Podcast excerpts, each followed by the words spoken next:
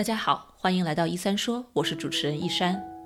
最近一段时间啊，我们经常在电视上、新闻上听到 PUA 这个词儿，也就是 Pick Up Artist 缩写。那么它讲的其实是一种教给尤其是男性如何去向女性搭讪，如何提高约会的成功率这样的一种方法。但是呢，后来他被一群别有用心的人们给利用、给魔化，变成了男性去学习如何在感情中操控女性，怎么去玩弄女性感情的这样的一种方法。那么在这样的一个相处过程中，其实是存在着非常多的男性对女性的精神打压的。那么。最近啊，也有一些名人出书，有时候他们在自己的书里阐述自己的爱情观、婚姻观的时候，也会提到一些根深蒂固的他们所推崇的男尊女卑这样的一些观点。那么啊，在这样的一些传统式的家庭关系当中、恋爱关系当中，作为女性，如何更好的去识别、去分辨怎样的一种相处模式，其实是收到了男性对自己的一个精神打压呢？怎样的一种相处模式，其实是带给自己更多的痛苦，而不是幸福呢？今天我们就请到了加州职业的临床心理学家王灿子博士，一起来聊一聊在两性关系中，男性对女性进行精神打压的一些表现形式和具体的方法，来帮我们更好地理解这个现象。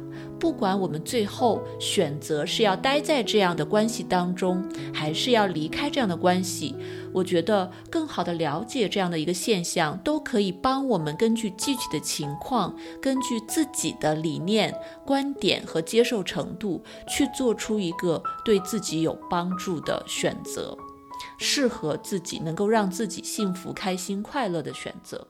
这里是小广告时间，你对自己的睡眠不满意吗？你每天都觉得又累又困吗？你担心自己睡得不好会影响自己的身体健康吗？晚上睡不着，睡不深，白天无法集中注意力，效率低下？欢迎查看我的睡眠课程，mindbodygarden 点 com 斜杠 sleep，教你如何在一个月内科学的摆脱失眠困扰。王灿子博士，非常欢迎来到一三说。嗯，谢谢你，一山。呃，谢谢你的邀请，很高兴在这里能跟大家一起聊一聊今天的话题。国内的这个，嗯，也算是名人之一吧。郭涛，他自从出了他那本书《父亲的力量》，对吧？最近被很多网友扒出来里面的一些具体细节，诶，发现好像有一些观点跟我们现代的独立女性，或者说女性在两性关系中应该是一种怎样的生活方式，好像有。有非常多的网友不太同意他的看法，他的想法其实是具有代表性的，也代表在这个社会上是存在着有这样的对你女性的偏见、物化啊、不平等的要求啊和精神上的打击和贬低。一个健康的两性关系应该是怎样互相对待？那么在家庭当中，女性应该或者怎样会是一个比较健康的对自己？比较有帮助的，能让自己开心的这样的一个角色定位和相互的沟通的方式。嗯嗯，所以我现下面可能就总结几个我觉得比较明显的点，来帮助呃女性分辨他们在关系里或者是跟人相处的时候，呃是不是遭受了精神上的打压这样的关系，然后进而让他们想一下这样的关系我应该怎么样来面对。啊，对于这样的言论，呃，针对我的言论或者是对待我的方式，我应该怎么样来嗯回应？我觉得首先可能从郭涛的那本书里面哈，就大家扒出来的那那些文字里面有看到啊，他是比较宣传女德的，也就是说啊，在道德上、呃品德上，希望女性是顺从的，他是比较提倡自我牺牲的。我觉得这个观念并不对很多人来说并不陌生，这个而且施加这样呃压力或者是观点的人也也并不一定是你的先生，很有可能是你自己的父母，或者是你的朋友，或者是你的上级。对，有时候甚至可能是女性朋友。是的，是的，嗯，然后也看到在现代的社会里，对我们，我我最近接触到一个新的名词，叫做文化缠足，也就是说，呃，过去女性受到打压的一种方式是，嗯，被裹脚，对吧？女性被物物化，然后呃，三寸金莲被认为是嗯好看的，但是但是女性要承受很大的身体上和精神上的。摧残，呃，然后去达到一个男性或者是当当时社会上对女性审美的要求，但是在现代，呃，没有真正的裹脚了，但是有文化上的裹脚，就是文化上的缠足，呃，用它来对女性进行道德和情感的绑架。嗯，那么文化缠足，我也是第一次听到。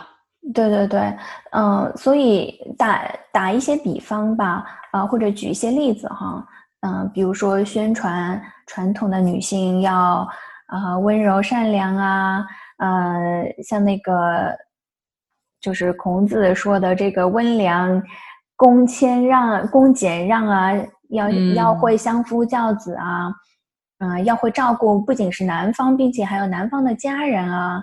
啊，或者是嗯，妻子应该成为丈夫事业坚强的后盾，也就是说，呃，宁可嗯需要牺牲自己的事业，也要无条件的来支持男方的事业呀。嗯，而且我们也经常会被听到，嗯，不光是男性或者是女性，呃，都会很多人都有想法，就是说，呃，女性的。职责或者是任务，就是需要照顾好家里，要会做家务，呃，要生养孩子，这是女性或者是妻子该做的。嗯嗯，对，就很多的这种刻板印象，女性好像啊理所应当的是付出更多的那一方，就包括很多女性的高管，哪怕职位做到很高。也有可能在某一个时候，为了家庭退居二线，或者辞职，或者回归家庭，这样这样的故事，好像女性做出这样选择的比例是大于男性的。嗯，女性是有这样的权利做出这样的选择的，所以我并不是说做出这样的选择本身有任何的不妥，而是说在这个过程当中，是不是你感受到这样的压力？对方用这样的品德道德上的，嗯，来绑架你啊，说你就应该是顺从的，这是这是一种美德，或者是你的家人需要你，或者从情感上来绑架你说啊，你呃，我们都很需要你，呃，现在辞去工作，所以不希望你出去工作，或者是以我为我这是为你好来做来说啊。啊，比如说你不能穿的怎么样，你要守妇道啊，让你产生强烈的负疚感啊。但是其实目的是为了榨取你的价值和付出。对，嗯，这个确实要引起警惕。嗯，对，这是一点。然后第二点呢，就是呃，限制你的行为，嗯，双标，也就是说他对自己的要求不是这样，但是对你的行为，比如说你的穿着。啊，你的交友、你的工作、你什么时候出门、你的花销等等，呃，有很多设置很多的限制，嗯，并且在这个过过程当中，并不会跟你进行商量啊，而且结果是让你感觉到跟家人、跟你自己的家人、朋友以及社会产生了越来越大的疏离感以及脱节，让你越来越感觉。啊，我没有朋友，或者是我不能跟自己的家人在一起，真的是，嗯，因为我我也听过一些例子，就是男性，比如说在家里，如果是掌握经济大权的那个人，或者甚至两方都。都有收入，但是男性会更多的，比如说提出，哎，你不能买这个太多的衣服呀，或者你这样就很好看了呀，啊，或者不希望对方有太多的出去跟朋友交往的时间啊，要要有门禁啊，或者隐隐约约的说，啊，你会什么时候回来呀？但是自己可能经常在外面应酬啊，啊，很很花哨啊，这这样的话就是一种，很很典型的双标。而且像您刚才说的这些，我感觉在啊更多的家庭暴力、家暴的案例里面就更明显。当一个女性完全被孤立之后，那么她就更容易受到精神上的控制。对，是的，很难求救。嗯，是的。嗯，第三我想讲的，呃，就是对女性的有发表这样对女性带有偏见的言语啊啊，对女性进行贬低，甚至是对他们有很苛刻的要求啊，发表这样一些言论。那比如说，嗯，那你就是需要事业和家庭兼顾，就是你又要挣钱，你又要在家带孩子、做家务、伺候伺候好家里人，嗯，这是。非常非常高的要求，嗯，通常我们看到职场的，比如说，呃，去面试一个人，如果是男性的呃高管，大家都会，大家都不会问这样的问题，但是对女性职业女性，就是做到可能职位比较高，她就会说，啊，那你怎么平衡你的事业和家庭？啊，这本身就是一个嗯不平等，对女性不平等的一个问题。嗯，这个确实是我都要反省一下，我自己也有这个问题。您这么一说，我也想起来，如果我见到一个女性，我会更更多的去问他们：哎，你的这个生活的平衡是怎么样子的？你哪你怎么会有时间自我照顾？的会做一些什么样的事情？对男性，好像我很少会，甚至会想到这个方面。嗯嗯，对，因为好像社会对男性的期望就是你只要把事业做好就行了。嗯。嗯，再一个就是，呃，对女性的物化，比如说强调女性的外貌、身材，嗯，或者是强调他的服务带来的价值，而不是这他本身这个人的价值。我们很多时候会听到，嗯，就是生育的女人，就是呃，孩子的有孩子的妈妈会抱怨说啊，我怀孕和产后就被家里人，甚至是自己的老公抱怨身材走样了。变胖了，没有吸引力了，嗯，这样的话，嗯，我觉得这也是对女性的物化的一种行为。一个极比较极端的例子，可能就是国内最近那个比较火的综艺节目，帮助女性去改造她们。其中的那个妈妈，就是因为老公这样抱怨她，她接受了改造之后，啊，这个有了孩子之后没时间化妆，但接受改造之后，打扮的美美的去跟。丈夫一起进行烛光晚餐，还要跟丈夫道歉，也是引起了很大的舆论的反弹。对，因为这样做的目的好像是为了，不是为了取悦自己，而是去取悦一个对你有这样不平等要求的男性。嗯，对。然后整体上，再一个就是你注意对方在整体上有没有对说一些轻视女性的话。啊，比如说，啊，开车不好的都是女司机啊，啊，那女性就是不善于呃数学呀，呃理科啊，或者女性就不善于理财呀，呃呃，女人就是情绪化啊，不讲理啊，啊，或者是女人只要嫁得好就行，啊，不需要自己很优秀啊，啊，还有就是呃，我们知道称女性为剩女啊、大妈呀，用这样呃不尊重的话语来讨论谈论女性。嗯，这都是总体上、整体上来说对女性轻视的一些方式。所以由此你也看到，可能这个人，嗯，他对就是在这个关系里，或者是这个人他对女性的观点是什么样子的？嗯，需不需要及时的指出来，或者是去调整？嗯，见微知著。嗯，从一些小的点，他说话的方式，你可以大概的了解他的一个态度，嗯，然后决定自己之后要怎么去应对。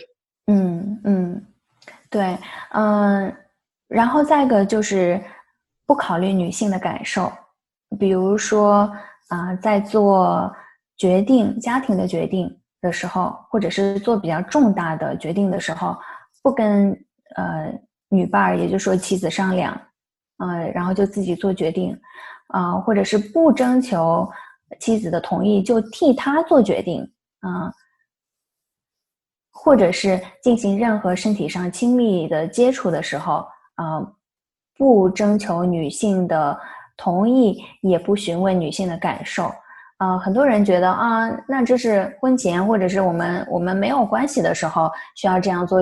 我们已经是在交往，或者是我们有有过亲密关系，我们在亲密关系里就不需要了。嗯，这个可能也是一个误区。嗯，对，这也是一个非常好的点，就是大家怎么去啊看待男性对女性的尊重，或者说女性每个女性需要的。呃，或者所喜欢的被尊重的程度是什么样子的，可能是因人而异。但是在一些大的方面，男性要表现出一些基本的尊重，这个还是蛮重要的。第六点哈，我们讲的就是合理化自己的一些不合理的行为。嗯，比如说在对女性的身材进行批判，或者是指责的时候，说啊，你这么胖是吧？或者你又吃这么多。嗯，他会合理化，也就是说，其实这是一个带侮辱性的话语了。但是，嗯，就是评价女性的身体，啊，对吧？嗯，是很不尊重的行为。但是他会合理化为啊，我是为你好啊，啊，你不是想减肥吗？啊，你不是想变瘦变漂亮吗？我这我这打击你是为你好。嗯，对，所以就是一个男生表达对你的关心关爱的方式，他说他是关心你，但是还我们还是要仔细的去体察他的这种说话方式或者表达关爱的方式有没有伤害到我们的内心，是不是一种合理的尊重式的方式？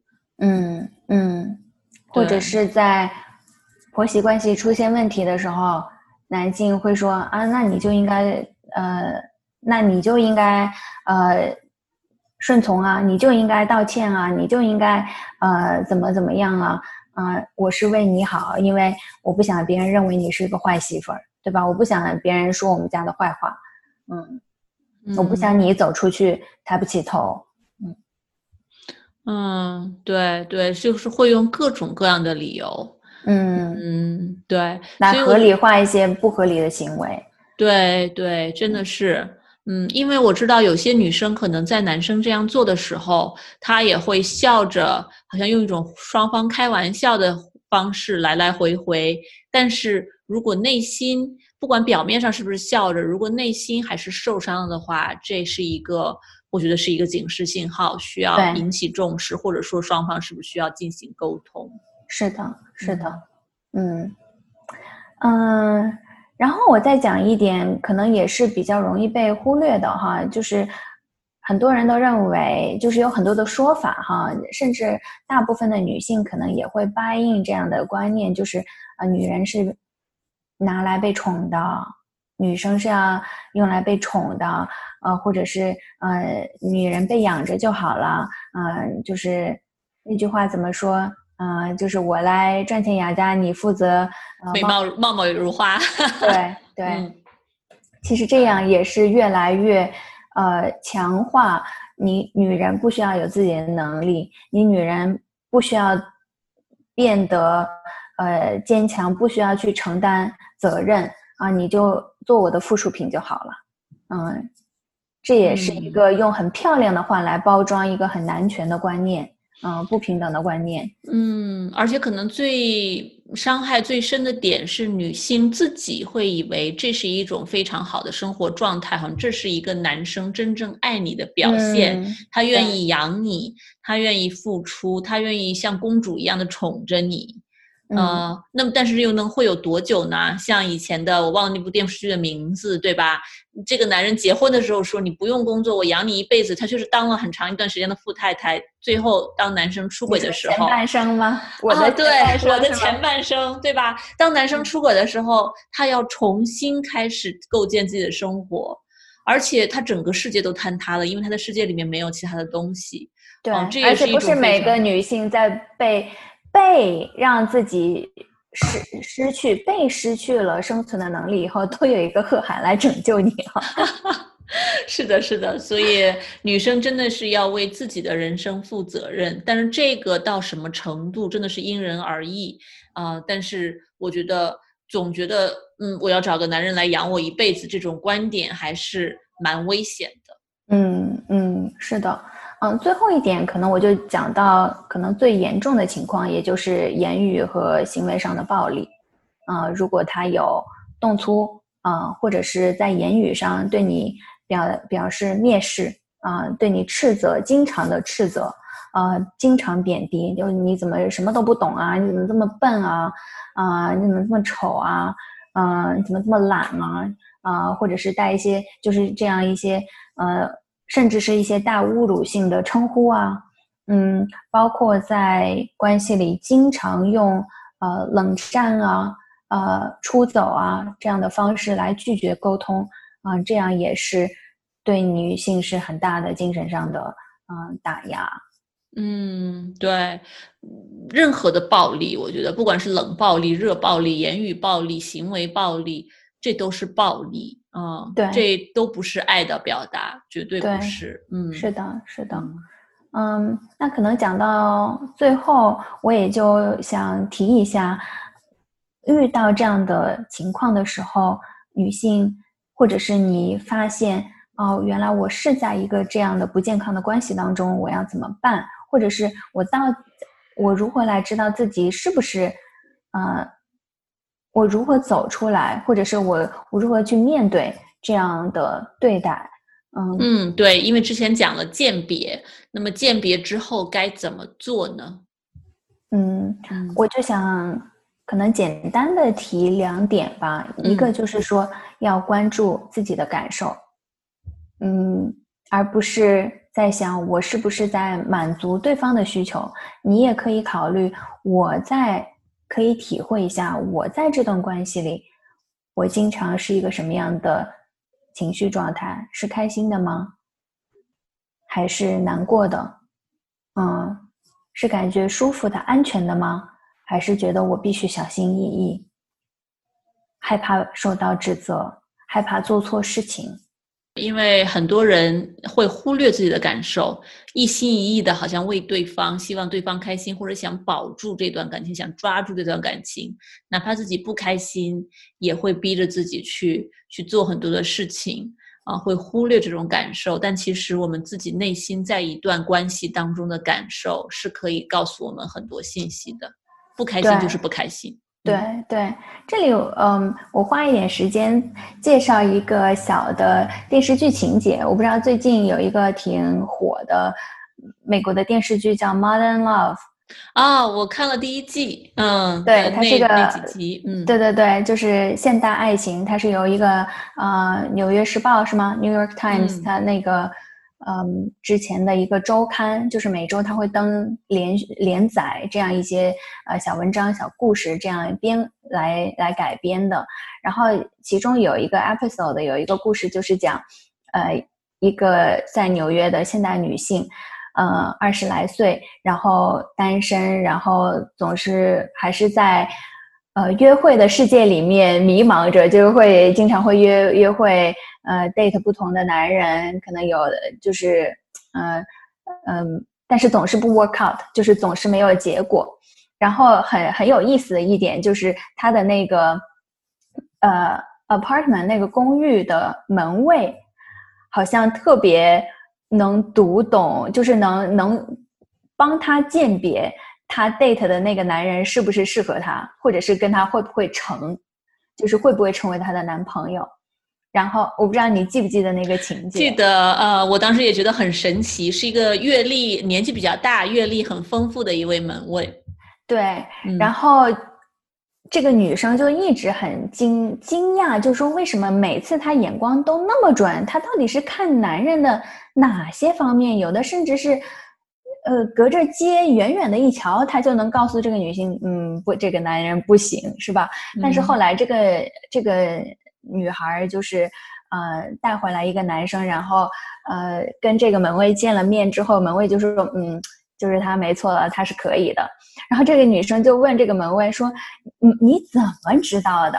嗯，然后这个门卫给了一个意味深长的话，他就说，我从来不看这些男人，其实我关注的都不是这些男人，我是看的你，你脸上的表情。当你跟他们约会，你带他们回来的时候。你脸上的表情，你是不是幸福？这是我鉴别的标准。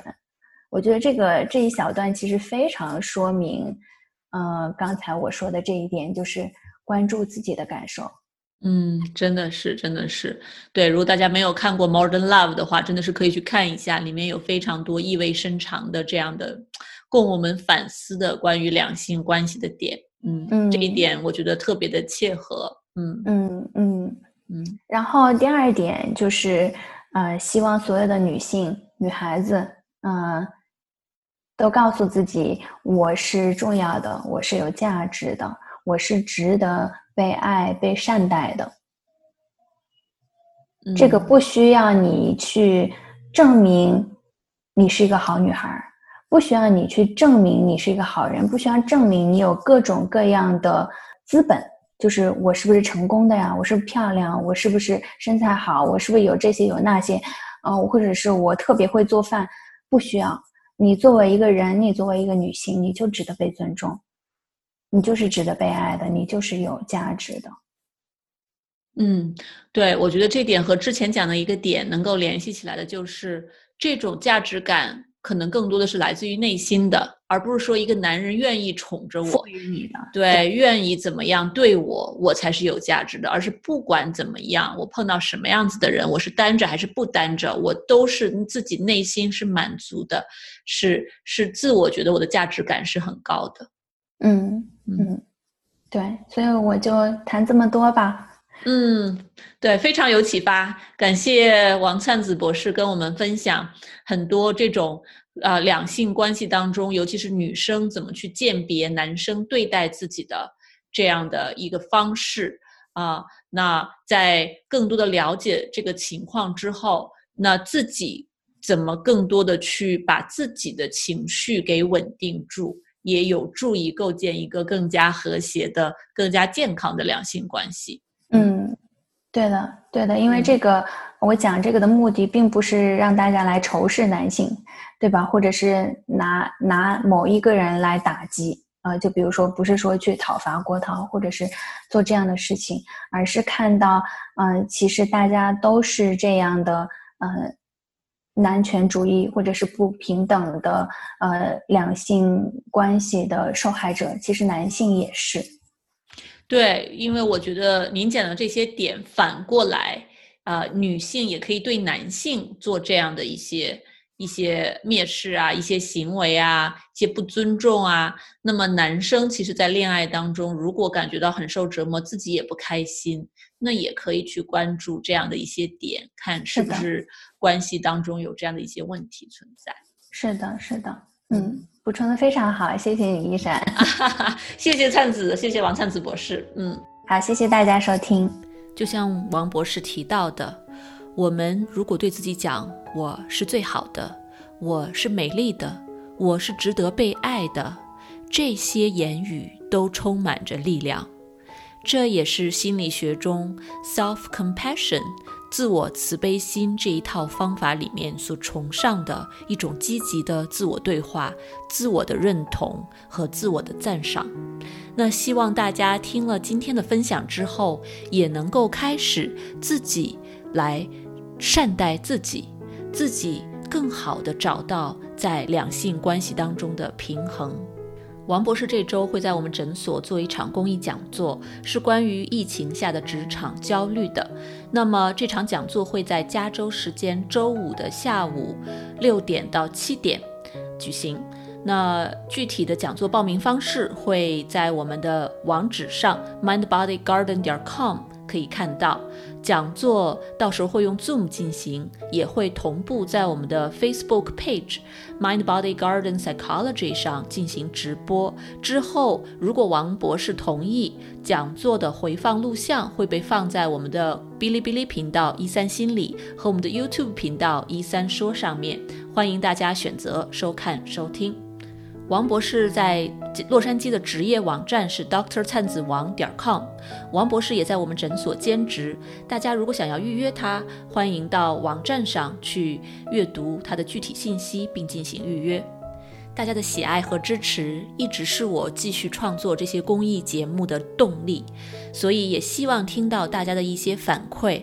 大家有喜欢的主题，想要我采访的嘉宾啊，或者大家的一些困惑，都欢迎来信告诉我。那么我们这期节目就到这里，下期再见。如果你饱受失眠的困扰，我保证这个方法会对你有帮助的，哪怕只是帮你多睡几个晚上的好觉，也是件好事儿。过去这么多年里，我的这套课程和方法帮助了全球很多的华人，治好了他们的失眠。所以呢，我对这套方法是非常的有信心。如果你或者你认识的人受到了失眠的困扰，欢迎查看我的线上失眠治疗课程，mindbodygarden 点 com 斜杠 sleep。